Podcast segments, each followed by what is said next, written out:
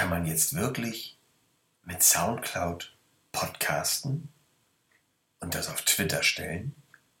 Ich kann es gar nicht glauben. Wäre ja cool.